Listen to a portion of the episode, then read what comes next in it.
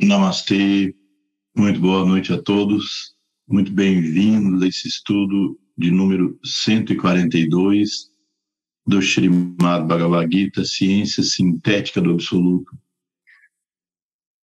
A manifestação do Senhor Narayana com Mahavatara, o máximo poder de Narayana encarnado no mundo na forma de Shri Krishna, trazendo a essência do Sanatana Dharma, uma revelação para a era que nós estamos vivendo, que é a era de síntese, ou o Kali Yuga.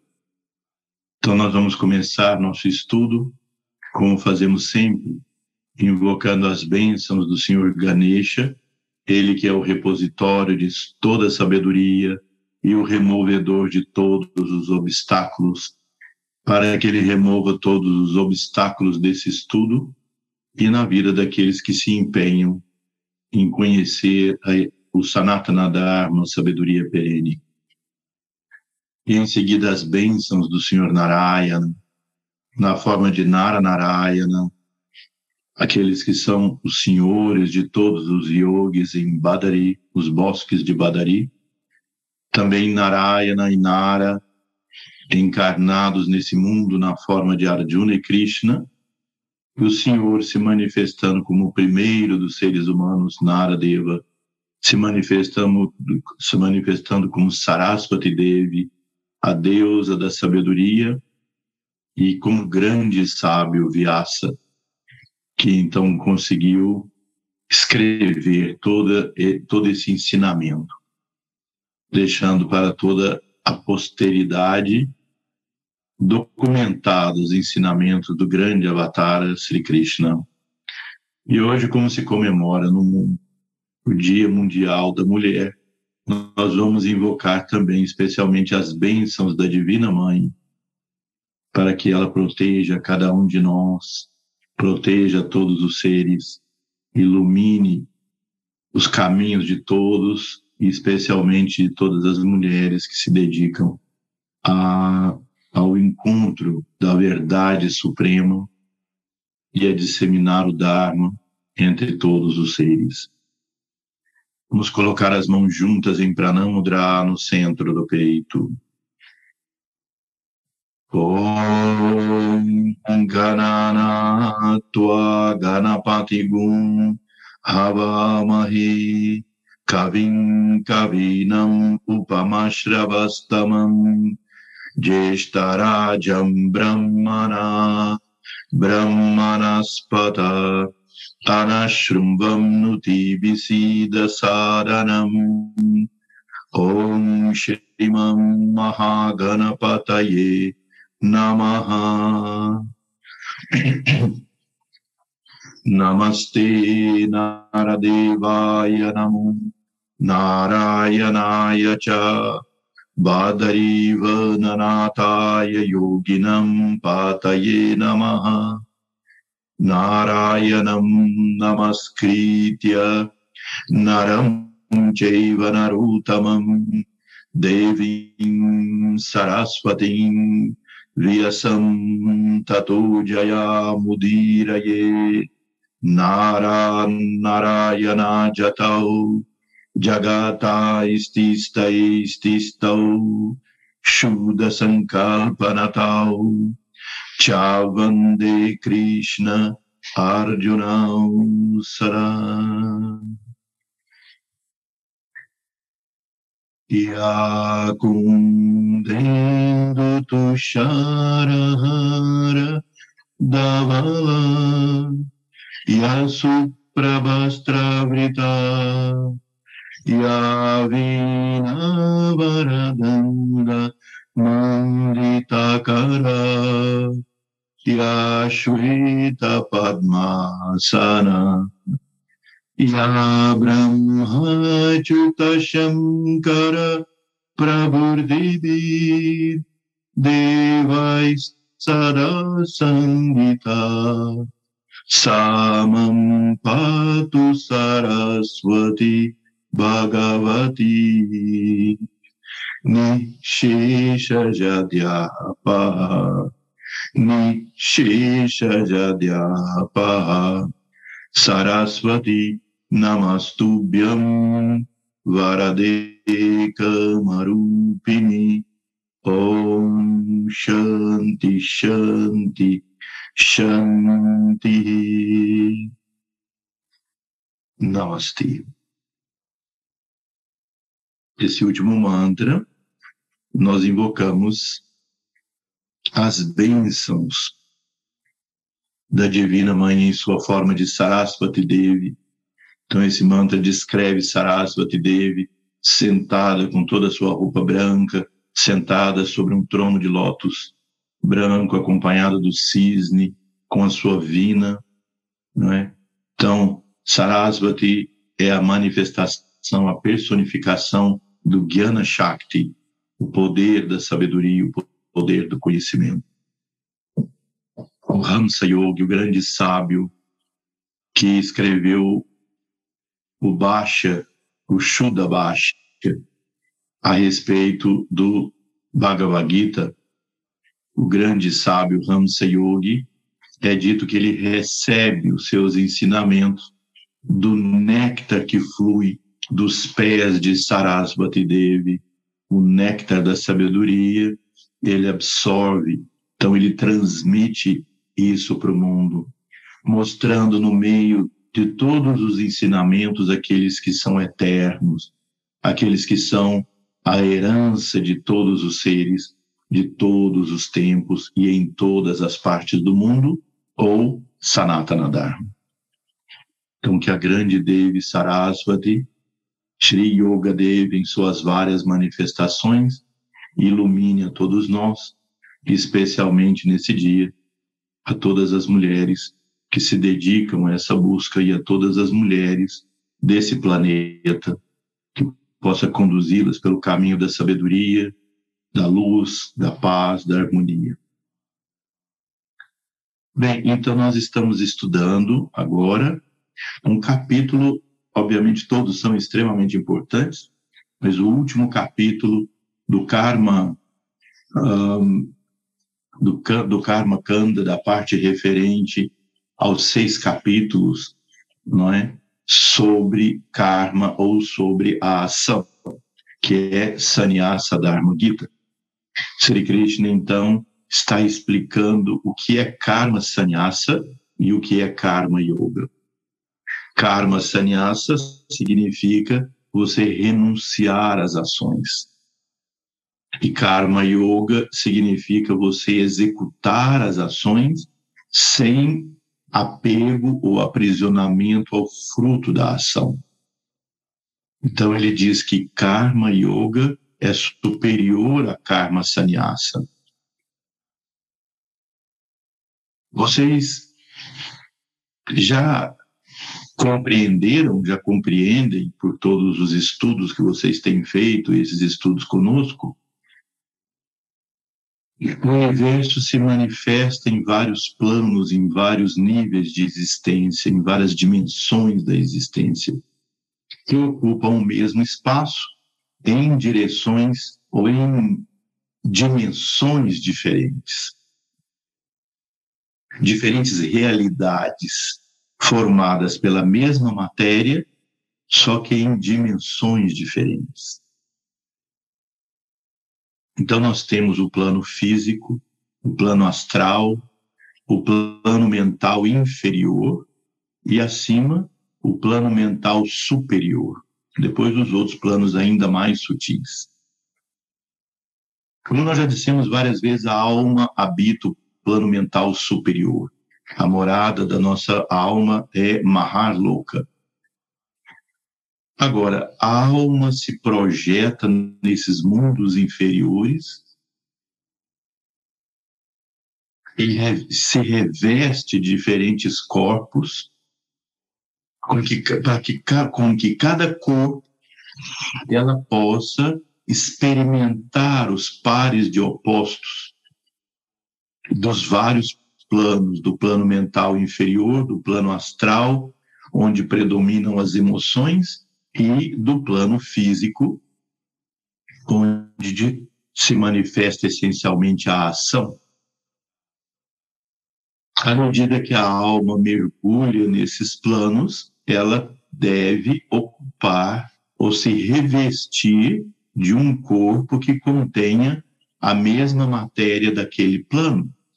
E isso encarcera a consciência naquele corpo, consequentemente na realidade daquele plano. Ou seja, quando a alma se reveste do corpo mental inferior, ou Manumaya Kosha, a consciência se prende, se conecta a esse mundo mental inferior. E a realidade que existe aí é a realidade do plano mental. A alma constrói o corpo astral, plano Maya Coxa, e através desse corpo, a consciência se encarcera nesse plano. E a realidade experimentada aí é a realidade do plano astral com suas emoções. E, finalmente, o corpo físico nasce aquele bebê, nasce a criança, respira pela primeira vez e tem aí o Annamaya Kosha, o corpo formado de alimentos, ou seja, o corpo que corresponde a essa dimensão física. Consequentemente, a consciência fica encarcerada nesse corpo e na dimensão física. À medida que a consciência mergulha nesses planos, ela perde a consciência de que ela é essencialmente alma, a alma eterna, e se identifica com a estrutura corporal formada para habitar aquele plano. Então, se identifica com a mente, se identifica com as emoções e se identifica com o corpo. Então, quando alguém pergunta quem é você, você descreve seu corpo mental, seu corpo astral e sua história nesse plano físico. Então, essa identificação com os corpos que nós fomos construindo para o nosso processo evolutivo nos mantém num processo de hipnose. Cria um agregado de ideias, desejos, emoções, pensamentos, sentimentos, que constrói uma história. E nós somos, como pessoas, o conjunto dessas histórias identificados com isso, nós vivemos os pares de opostos.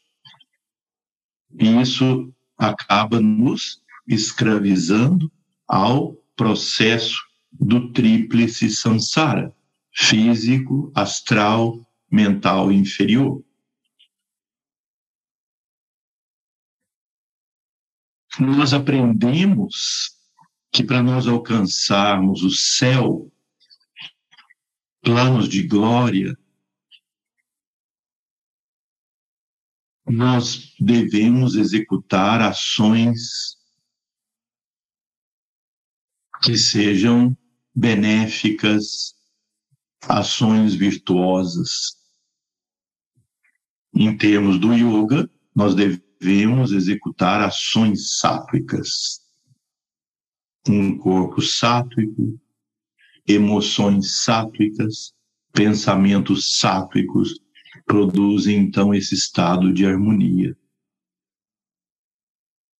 Então, nós aprendemos através da teologia em diversas e todas as religiões que, à medida que nós executamos essas ações, emoções e, e pensamentos de natureza puras e elevados, nós vamos construindo um bom karma. Nós construímos formas, pensamento positivos e elevados. morre o nosso corpo físico, morre o nosso corpo astral, nossa consciência passa para o corpo mental, e nós entramos, então, no plano mental inferior, que é o céu mental. Em termos da literatura védica, esse céu mental é chamado Devakan ou Swarga. O que é o Devakan ou Swarga? É ou são os planos inferiores do plano mental. Vocês se lembram aqui, colocando como se fosse é, físico mais denso, depois o mais sutil, até no Satyaloka, o mais sutil de todos. O Buloka corresponde ao corpo físico, ao plano físico, Bovarra, o astral, Suvarra, o mental inferior. Então, o plano Suvarra, Swarga, ou Devakan, a morada dos Devas, nos leva, então, nós somos levados a ele pelo Manomaya Kosha. Então, qual é a realidade que nós vivemos nesse plano mental após a morte? Nós vivemos a realidade das formas pensamento de naturezas de natureza puras e elevadas que nós tivemos durante toda a nossa vida. Nossos ideais mais elevados, o bem que nós fizemos, os, os estímulos puros, as motivações mais ideais, mais elevadas que nós tivemos.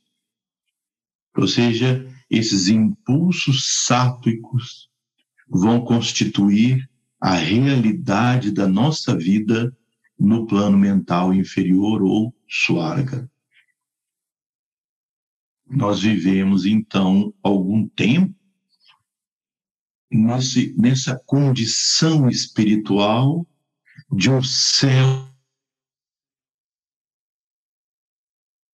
simila todas as tendências, qualidades, pensamentos, emoções e ações mais elevadas que nós tivemos. Porque nesse as coisas de natureza mais elevadas. Vivendo esses, essas formas pensamento que nós construímos durante a vida, essas experiências serão então assimiladas pela nossa alma.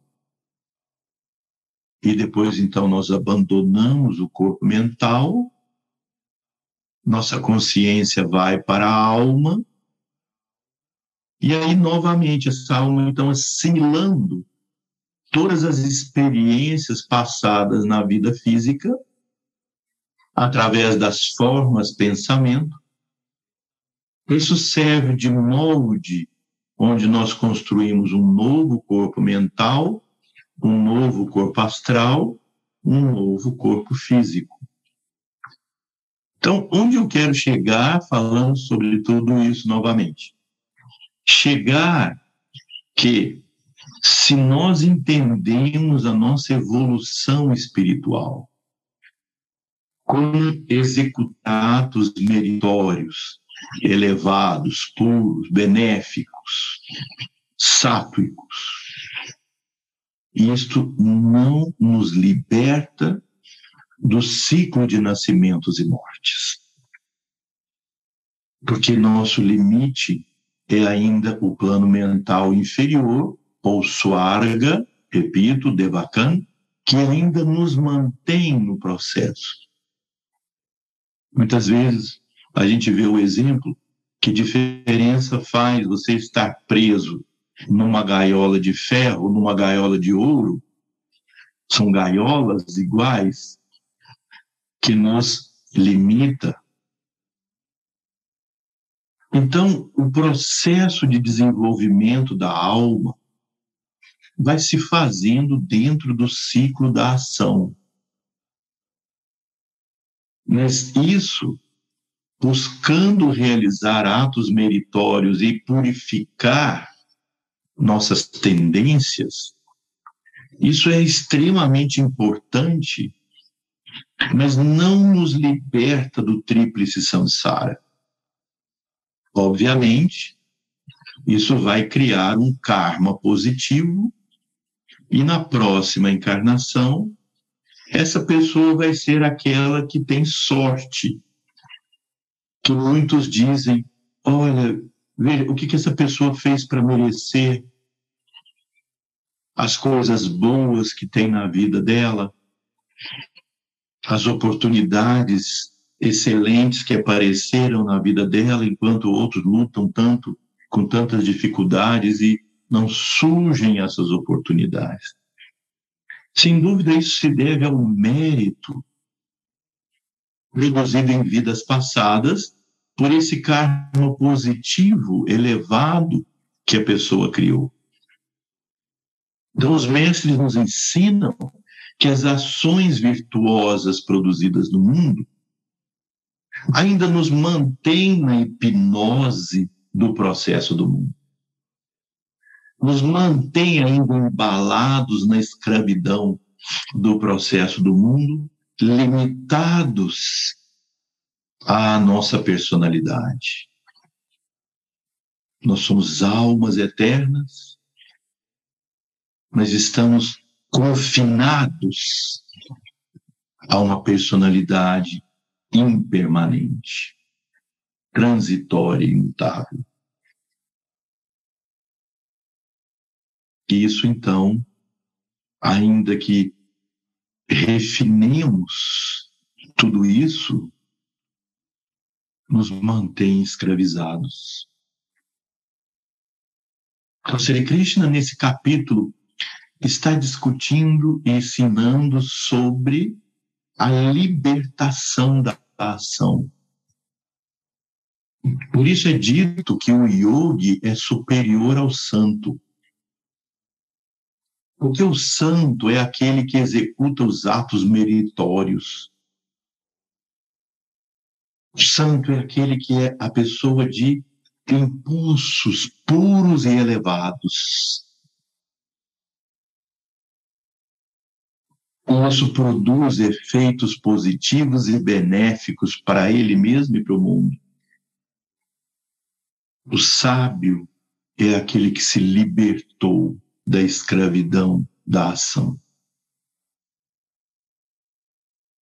Só que quando nós dizemos se libertou da escravidão da ação, muitos na tradição da Índia, na tradição védica, entendem que a pessoa abandonou as atividades, se afastou para viver em florestas, em bosques, em cavernas, em ashrams eh, afastados do mundo, abdicaram de qualquer relação com o mundo e se dedicam à prática espiritual em relação ao mundo. em busca dessa libertação que a ação produz, da escravidão da ação que a ação produz.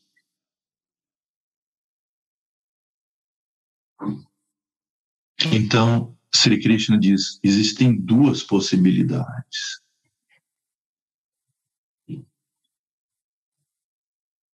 Renunciar à ação ou executar as ações renunciando ao fruto dela. As expectativas que a ação produz, a dependência que a ação produz, ao jogo de prazer e dor, agrado e desagrado, alegria e tristeza. Agir com o melhor da sua capacidade mantendo seu coração livre, a mente focada, clara, lúcida, consciente. Para se exercitar isso ao longo da história dessa cultura védica, os sábios nos ensinaram dois caminhos, simplificando e colocando de forma didática, dois caminhos. Um caminho é dizer Brahman Satya Jagat Mitya. Brahma é a única realidade. O universo é Mitya, é ilusório. Então, começa a criar um desencanto, começa a se perder a hipnose, porque olha-se para tudo com ilusão. Então, executa as ações como quem faz com o melhor da sua capacidade, mas como sendo aquela pessoa que desempenha papéis, desempenha os vários papéis do mundo, mas mantém interiormente Brahman Satya. Sarvam Tat Kalvidam Brahm. Tudo isso é somente Brahma. Então, esse é um antídoto que os sábios nos trouxeram para nós conseguirmos aos poucos gerar esse desapego, nos libertarmos desse aprisionamento com o conceito de que isso é ilusório. Mas a outra maneira de interpretar isso, e é a que Sri Krishna nos traz aqui na Gita, o outro caminho é nada disso é ilusão, Ilusão é a maneira com que eu interpreto a realidade das coisas, mas a matéria é real, o universo é real, mas o universo é a expressão da divindade. O universo é o desejo divino de se expressar. Brahm disse: Ekoham Bahusyam Prajayayeti. Brahm disse, Ekoham. Ekoham significa eu sou um. Veja, na consciência brâmica, cósmica, que é tudo, quando, é claro que nós colocamos isso no tempo, mas isso nunca teve in, início nem fim. Quando, portanto, para estudo, Brahm disse Ecorrão, eu sou um. Surgiu então o conceito do Atma. O que é o Atma? O que é pura consciência?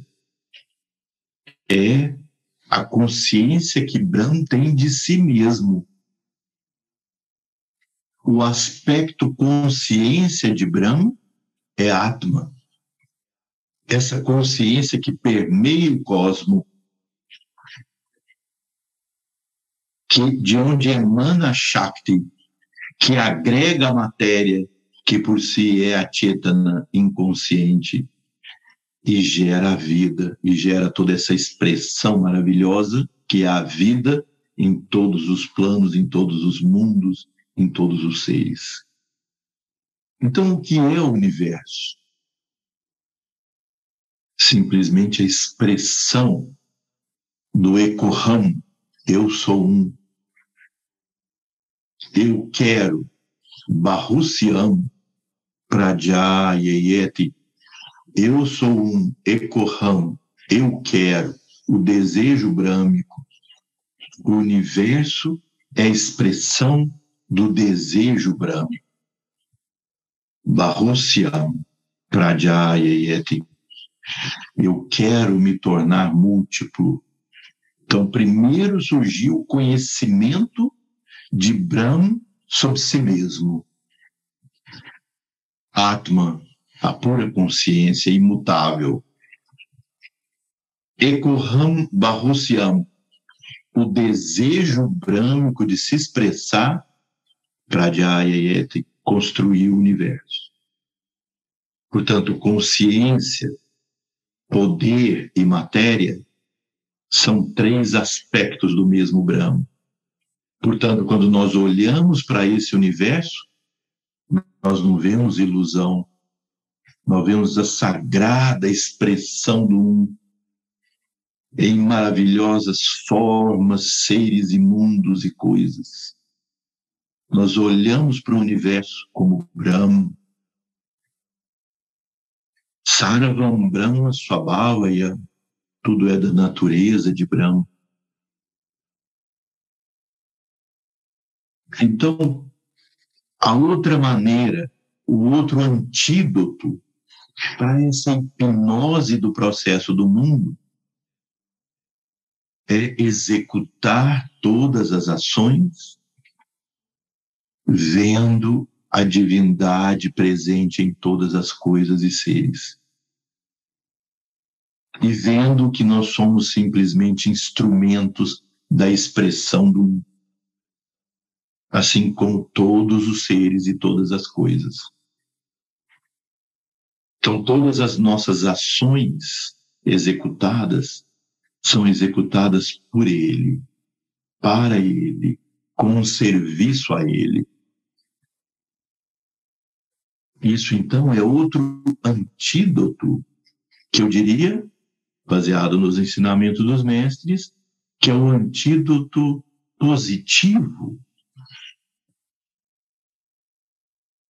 Por isso, nós somos chamados daça, ou seja, servidores. Todos nós existimos a serviço do Ekoham, se expressar como eu quero me tornar múltiplo. Você e eu somos a expressão ou expressões do desejo brâmico de se manifestar. Então, algumas pessoas renunciam ao mundo, vão viver em lugares afastados e retirados, por estarem enfatuados, chateados, cansados desse mundo. Isso leva ao aprisionamento também, porque a aversão prende tanto quanto o apego, como já foi dito. Portanto, esse é o caminho que Sri Krishna nos ensina. Olhar para o universo como uma expressão do Supremo e cada ação que você fizer, lavar um banheiro, dar uma aula, caminhar, fazer uma palestra, levar sua vida, se relacionar, tudo aquilo que você fizer, Naham Karta, Naham Karaita, ou eu nada faço, eu nada faço fazer, ou a divindade é a causa de tudo.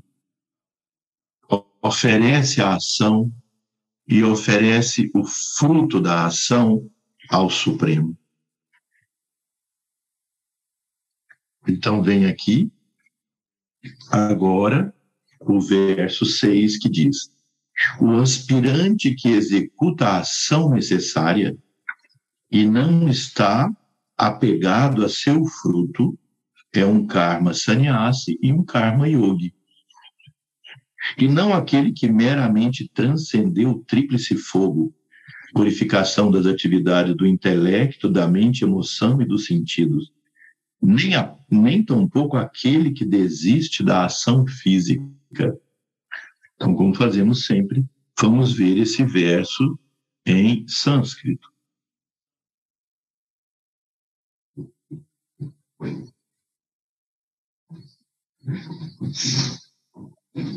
Anashrita karma palam karyam karma karutyaha stasanyasi cha yogi cha na niragnircha chakriyaha.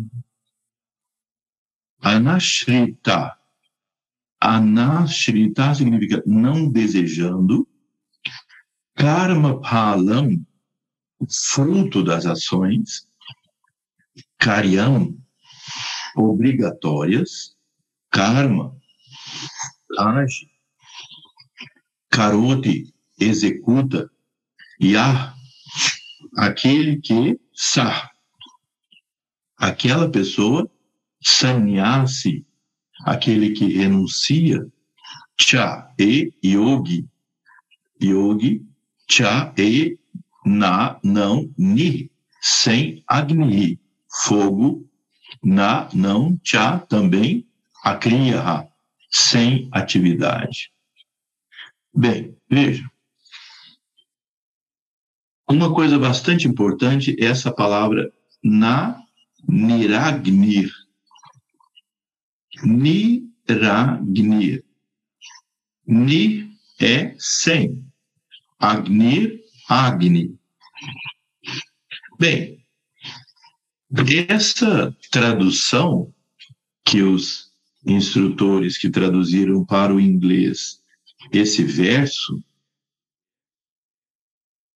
eu procurei em todas, em todos os baixas de Ramanuja, de Shankara, os comentários do Swami Shivananda, todas as autoridades védicas e, e daqueles que fizeram comentários da Gita, e em nenhum lugar ninguém se aproximou dessa tradução ou interpretação do tríplice fogo.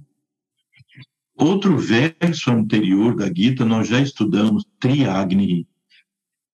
Triagni, sim, aí são os três fogos: o fogo da ação, o fogo da emoção e o fogo do intelecto. Mas aqui tem um sentido bastante particular. Vejam,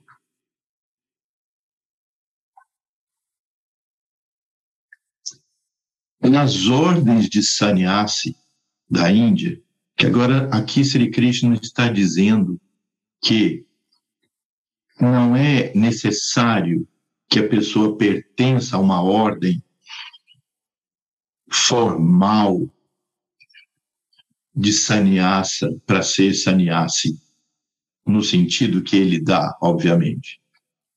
Existe a instituição das vários sampradayas de sannyasis na Índia, os nagas, os acharyas, os sarasvati, várias ordens de sannyasi, cada um segue uma tradição. Alguns são mais shaivas, outros são vaishnavas, outros são shaktas, e assim outras ordens e tantas outras. Pequenas diferenças nas vestes, nas obrigações, nas ordens, etc. Mas é proibido aos sannyasis que renunciaram ao processo do mundo e entraram nessas ordens, isso agora dizendo formalmente, institucionalmente, que esses sannyasis participem das cerimônias do Karma Kanda dos Vedas. Por exemplo, alguns de vocês já participaram conosco da cerimônia do fogo no ashram. Existem várias nuances e modalidades das, das várias cerimônias do fogo. O Yajur Veda e os outros Vedas todos têm, são ricos nas mais diferentes cerimônias.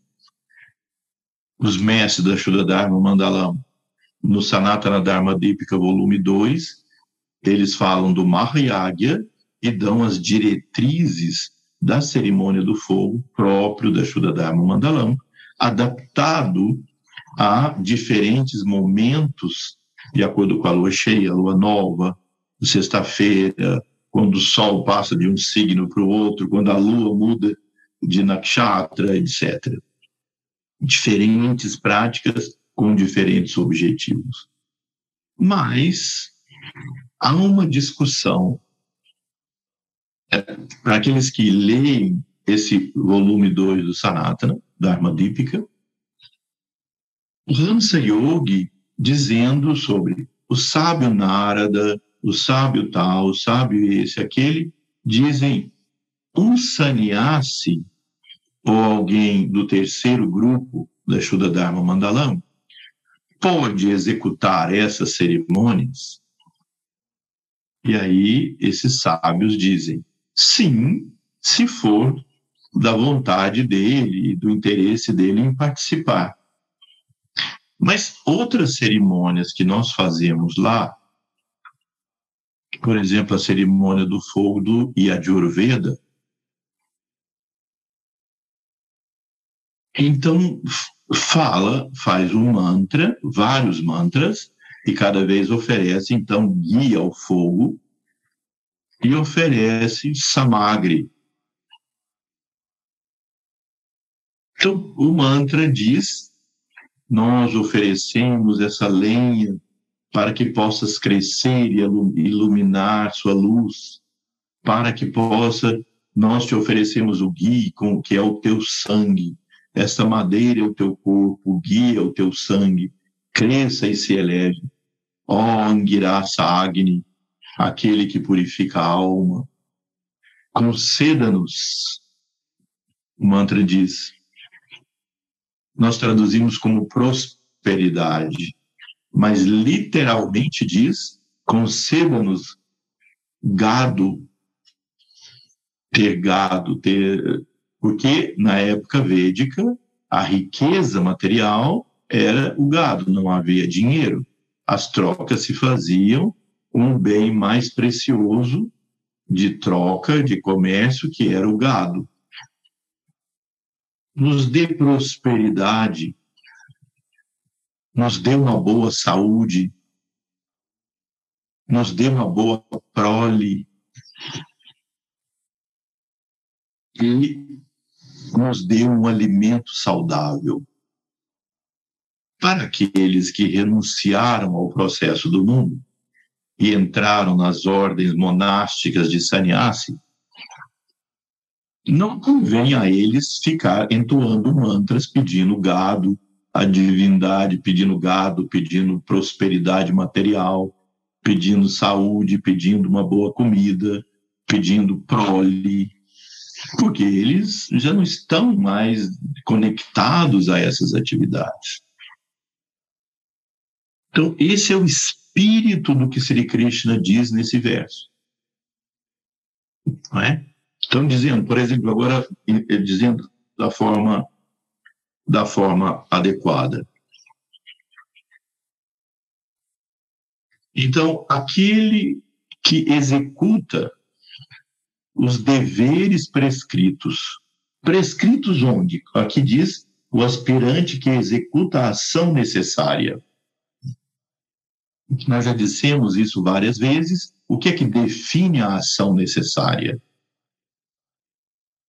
o Shastra, a doutrina divina contida na, na, na Gita, Upanishads e os textos sagrados.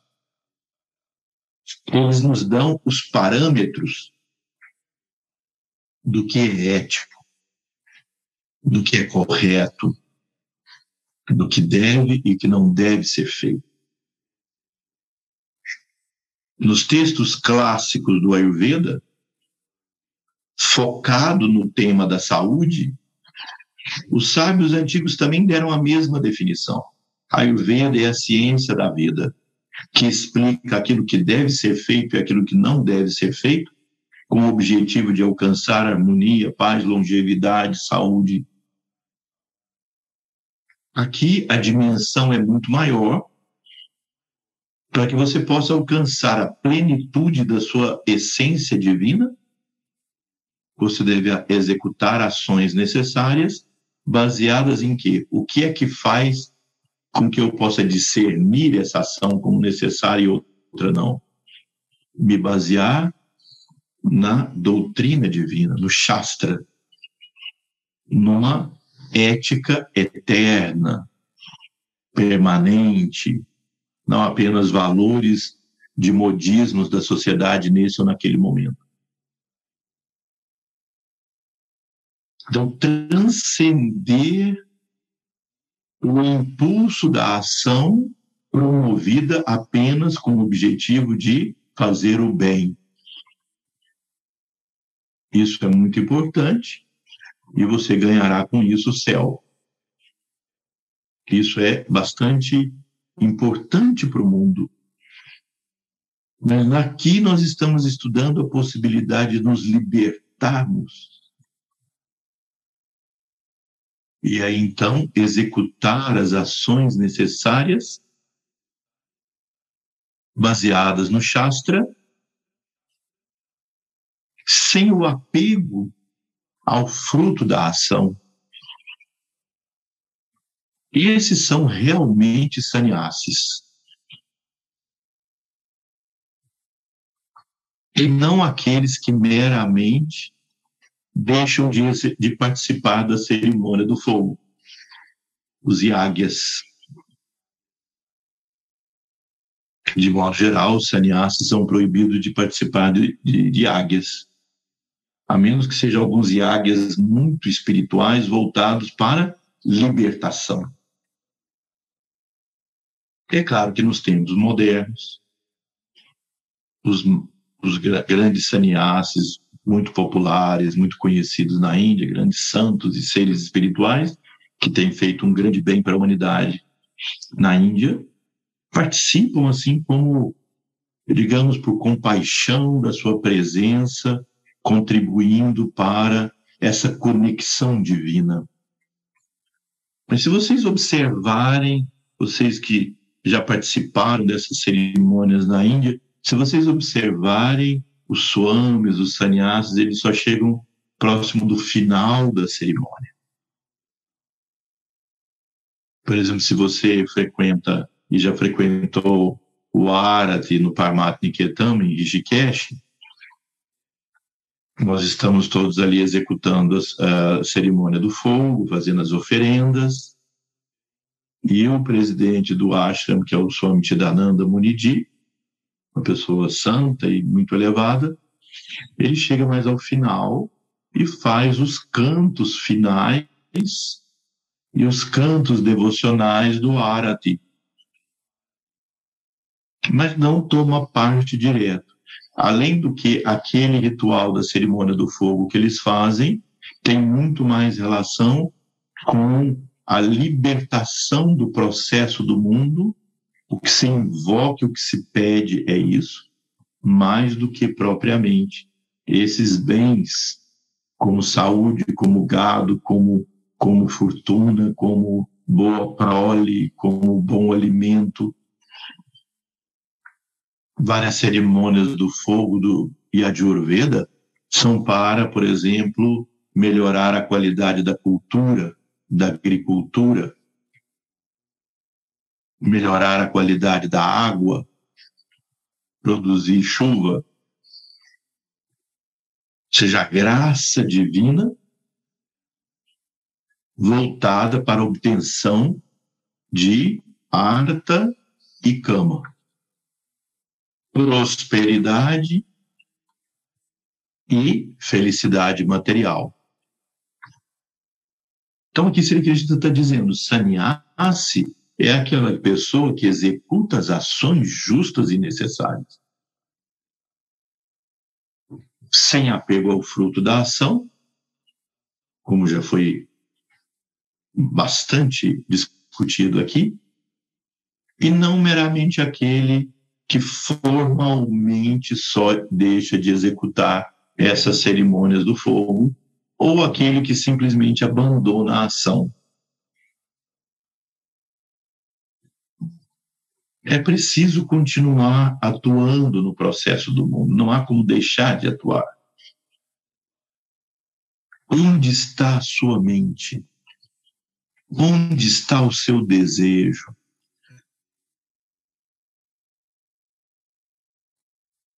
Nós vivemos um mundo atual, onde a imagem se sobrepõe a quase todos os outros valores. E aí isso é uma coisa bastante delicada e perigosa. onde as pessoas agora se preocupam mais com um símbolo, uma imagem, do que com o real que está por trás da imagem. Digamos, algumas pessoas entrando, alguns ocidentais vão para a Índia em alguns desses grupos mais populares, se sentem emocionalmente muito conectados, e aí de repente vão ali para o Gangá e rapam a cabeça para demonstrar renúncia. Mas isso é apenas um símbolo. Os verdadeiros renunciantes não estão se importando com o tamanho do cabelo. Isso não quer dizer nada. É apenas um símbolo. Faça o real antes do símbolo.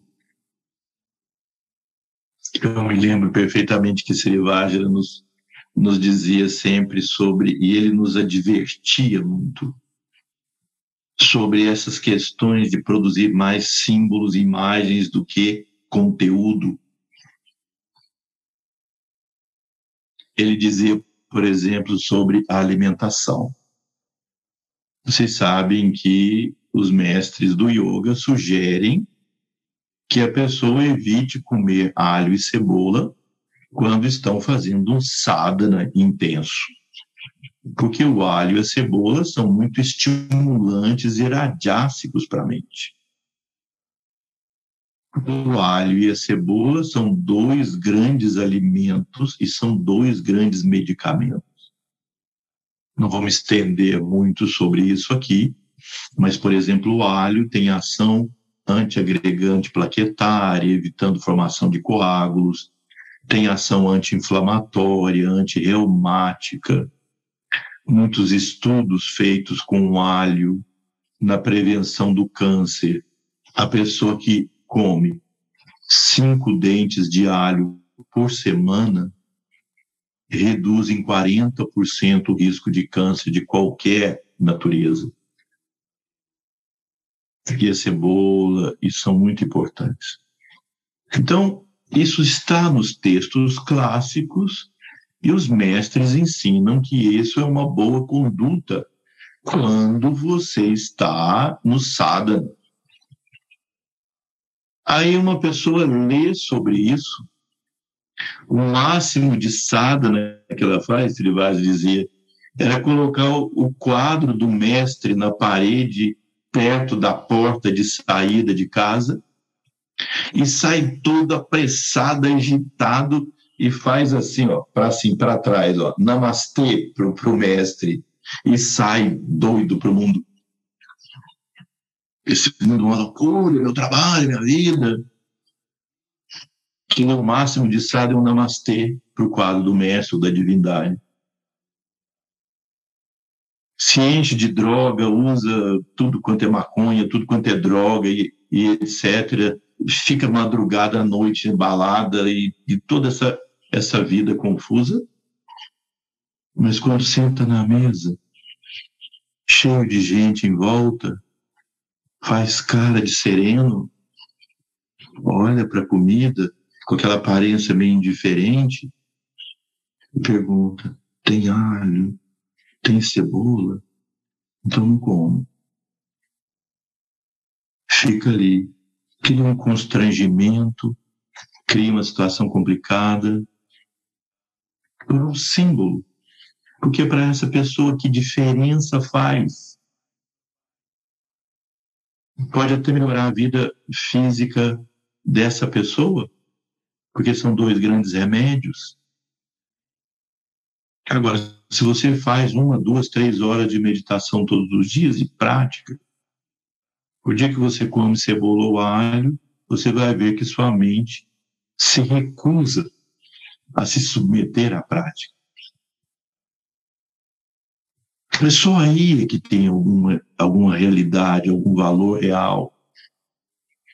Mas as pessoas, eu espero que vocês entendam o que eu estou dizendo dentro no limite assim da, da compaixão e da, da compreensão do nível de cada pessoa, não é um desprezo ao modo com que as pessoas fazem, mas é preciso ter muito cuidado os estratagemas que a mente cria para nos manter embalados nessa hipnose da vida, em morra, como dizem os textos, morra, um H, M-O-H-A, morra. Isso é ilusão, morra a ilusão. Os textos da Sudharma traduzem morra a ilusão apaixonante que nos mantém hipnotizados nesse processo do mundo. Então, aqui Sri Krishna está dizendo, reforçando, faça a essência das coisas. Os símbolos são interessantes. Eles trazem samskaras, trazem impressões positivas, no caso. Mas não se esqueça que são apenas símbolos. A roupa que a pessoa usa, algum adorno espiritual, o uso de peças e objetos que foram dados pelos mestres, títulos, nomes, são símbolos, não devem ser vistos como status evolutivo. Por isso, os mestres da Sudadharma sempre nos recomendaram, e no Satevachana, as promessas que nós fazemos nas várias iniciações, nós prometemos não revelar o grau de práticas que nós temos sem a permissão do instrutor, justamente para não criar essa noção de hierarquia baseada em grau. O sistema, um dos sistemas mais elevados de práticas da Shuddha Dharma que é Vamadeva Diksha,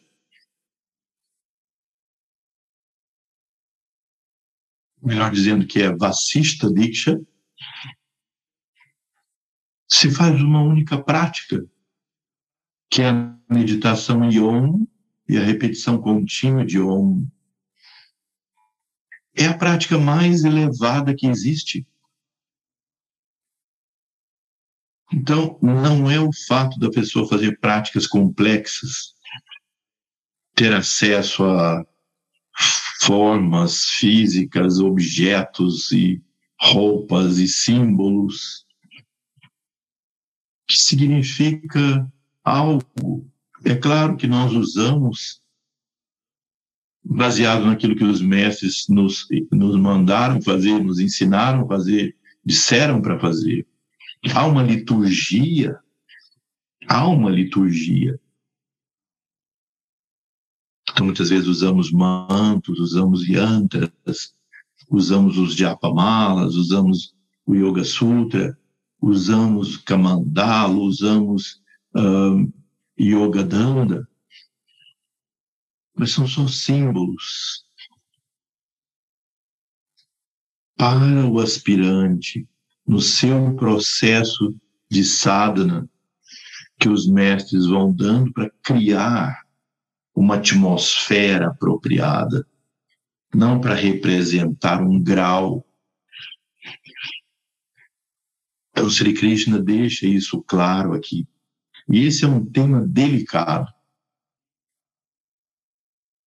Porque onde se criam muitas instituições e organizações, também se cria muita liturgia, muita, e às vezes muito aprisionamento no símbolo e não na essência.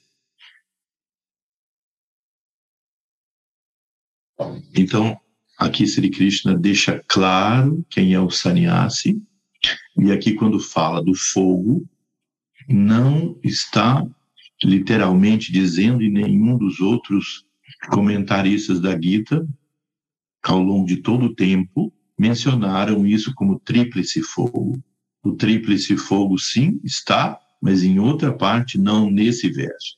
Nesse verso se refere aos yagyas, as cerimônias do fogo, voltadas para a busca de Kama e Arta. Isso é justo, legítimo para aqueles que estão empenhados no processo do mundo, que querem construir sua vida material, sua vida profissional, sua vida de relações, se estabelecer no mundo, eh, se conectar à divindade para que ele possa ter uma vida feliz e prazerosa. Isso é extremamente legítimo dentro da visão védica. Agora, isso pode nos escravizar nessa hipnose da vida se nós ficarmos projetados no fruto que essas ações promovem. Aí, agora o verso 7. Aquilo que os videntes declaram ser sannyasa, ou karma sannyasa, sabe tu, ó Pandava, que é yoga, karma yoga. O aspirante que não houver abandonado a ideação pessoal e o egocentrismo jamais poderá converter-se em um karma yoga. Yam sannyasam iti prahur yogam tam vidi pandava nahya sannyasta sankalpo yogi bhavati kashala Kashchana Yam, o que? Sannyasam, renúncia, iti. Então, Prahu, eles dizem Yogam, Yoga, Tam, aquele, Vide, conhece, ó Pandava, Arjuna, o filho de Pandu, Na, não, Ri, certamente, Asanyasta, sem deixar, sem abandonar. Sankalpa, desejo, yogi, um yogi, bhavati, vem a ser kashchana. Aquilo que é conhecido como sannyasa não é diferente do yoga. Ninguém se torna yogi sem, sem abandonar o apego ao fruto da ação. Então, esse verso reforça esse conceito. Qual é a meta? Nós estamos aí sem poder deixar de atuar nenhum instante. Sri Krishna diz isso claramente. Ninguém pode deixar de atuar nem por um instante. Então, a ação é o movimento constante das coisas. Conhecimento, desejo, ação. Nessa dinâmica do processo do corpo, da mente, da alma, das emoções, nós atuamos constantemente. Isso está nos aprisionando ou está nos libertando? Então é enfático aqui a ideia não abandone as ações justas e necessárias. Se você estiver enfatuado, cansado, desenergizado, chateado com o processo do mundo, com os acontecimentos desse mundo, liberte o seu coração desse tipo de sentimento. Trabalhe em você mantenha sua equanimidade. É descrito na Bíblia que Jesus disse: deixe que os mortos enterrem seus mortos. Isso significa deixe que o karma conduza as coisas. Porque se você deixar ou não, o karma vai conduzir porque é inexorável lei de causa e efeito. O fato de você deixar significa liberte-se do aprisionamento, do apego e da aversão. Mantenha equanimidade, observe as possibilidades de servir, observe constantemente as possibilidades de fazer o bem no mundo, mas não almeje nem o céu,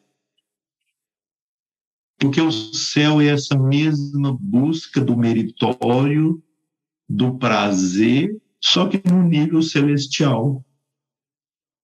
Vou fazer grandes coisas boas, positivas pelo mundo, e depois vou desfrutar da alegria, o prazer, a felicidade de viver um estado celestial merecido, merecido de fato. Mas ainda assim aprisionante. Que você continuará não sabendo quem você de fato é. E isso é o que te aprisiona.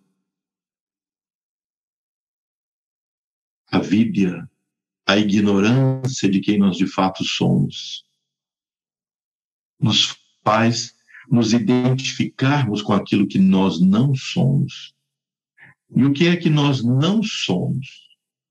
O movimento dos nossos pensamentos, emoções, sentimentos e sensações.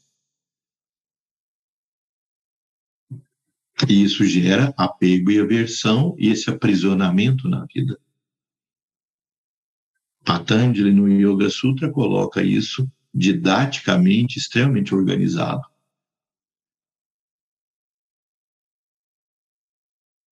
Então, essa é uma sutil diferença, mas coloca metas muito diferentes, ainda que o processo parece ser, pareça ser só sutilmente diferente. Executar ações benéficas para você e para o mundo mas não se prenda a, ao efeito que isso traz. Não crie expectativas. Mantenha seus desejos, seus pensamentos na direção da sua meta.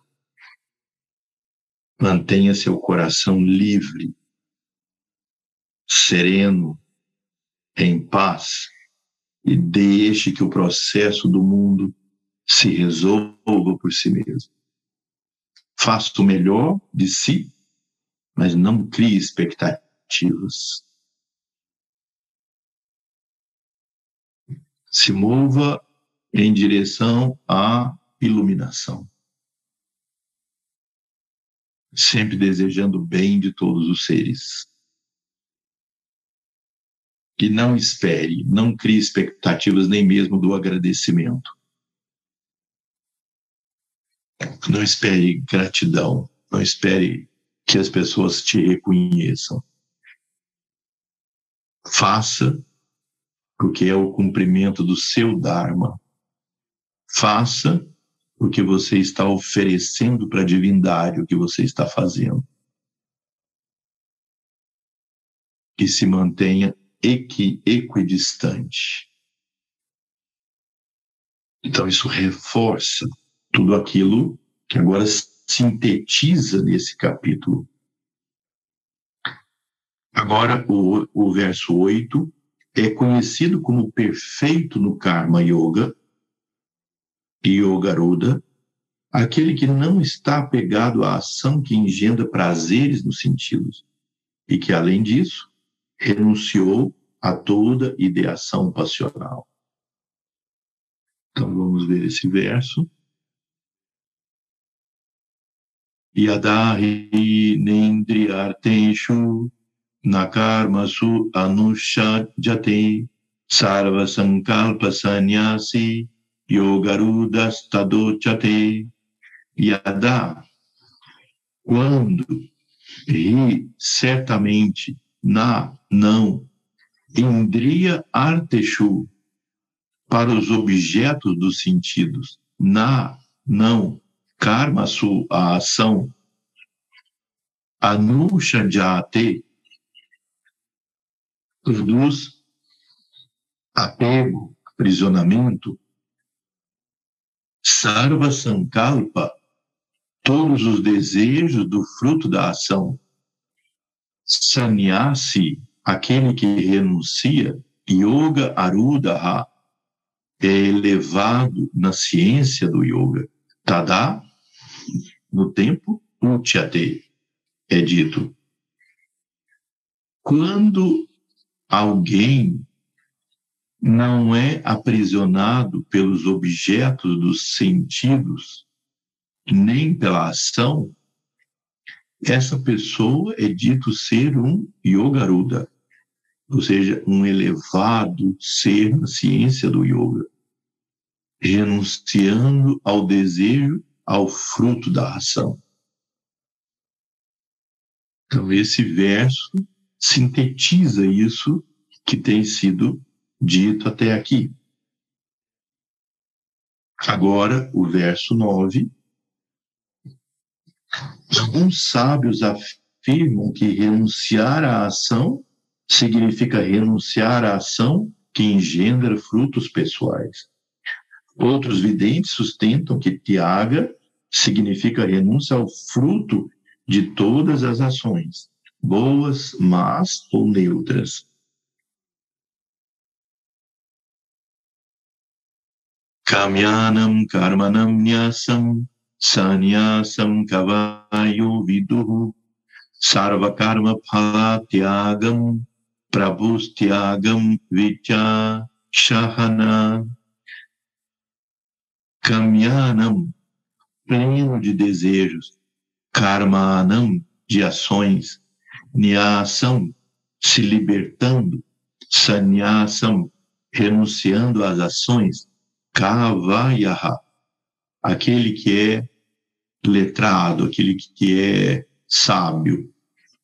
Vendo o entendimento, sarva, tudo, karma pala, o fruto das ações, tiagam, renunciando ao desejo por desfrutar o, o, dos frutos da ação. Prahu declara tiagam, renúncia ao desejo por desfrutar da ação. Vichakja Shanaha, aquele que é sábio. Então é dito, evitando ou abandonando as ações motivadas pelo desejo, do apego, o sábio entende que isso é sannyasa, evitando ou abandonando os frutos de todas as ações, aquele que é sábio declara ser Tiaga. Então, sannyasa e Tiaga são os dois elementos de grande purificação da mente. Sannyasa é você renunciar ao fruto final da ação, o agrado e o desagrado que a ação produz. E Tiaga é você oferecer a ação para a divindade. São dois atos complementares. Então, repito, sannyasa é você renunciar ao fruto. Não importa se a ação vai te trazer agrado ou desagrado, prazer ou dor, se ele é justo e necessário, você executa sem lamentação. E Tiaga significa então que agora você oferece a ação executada e a si mesmo a divindade. Naham karta, naham karaita. Om. A divindade, a causa de tudo. Então, isso é são quatro termos muito importantes nesse estudo desse capítulo: Karma Sannyasa, Karma Yoga, Sannyasa Tyaga. Buscar a essência, buscar a iluminação que está além dos méritos da vida, esse desapego e o desprendimento te leva, através do conhecimento, a essência divina que você é, de fato. E não apenas o desfrutador ou sofredor do processo do mundo. Buscar essa dimensão extraordinária que é a nossa própria existência, que vai muito além dos limites dessa personalidade limitada e, e, e transitória. Vamos refletir sobre tudo isso e ir introduzindo isso no nosso dia a dia, nas nossas ações. Atenção sobre suas ações, suas motivações. Muito bem, nós então completamos nosso tema de hoje. Agradeço a vocês a participação. Eu estou aqui ainda em Portugal e já são quase meia-noite e meia do dia seguinte. Que esse conhecimento possa ser uma motivação de autorrealização e transformação. Eu volto a recordar o nosso retiro. As pessoas talvez pensem que porque eu não comentei mais sobre o assunto, que ele foi abandonado, mas não, ainda continua, ainda, desculpe, mas sem os detalhes de inscrição, etc. Mas vamos procurar fazer isso o mais rápido possível, do dia 7 ao dia 10 de setembro. Nós vamos realizar um retiro espiritual de meditação profunda, estudos no Shuddha Sabha Yoga Ashram, e todos vocês, sendo membros ou não da Shuddha Dharma, participando desse estudo, motivados. As portas do ashram estarão abertas a todos para participação. Assim que nós tivermos mais detalhes, eu volto a comentar. Então vamos fazer o mantra.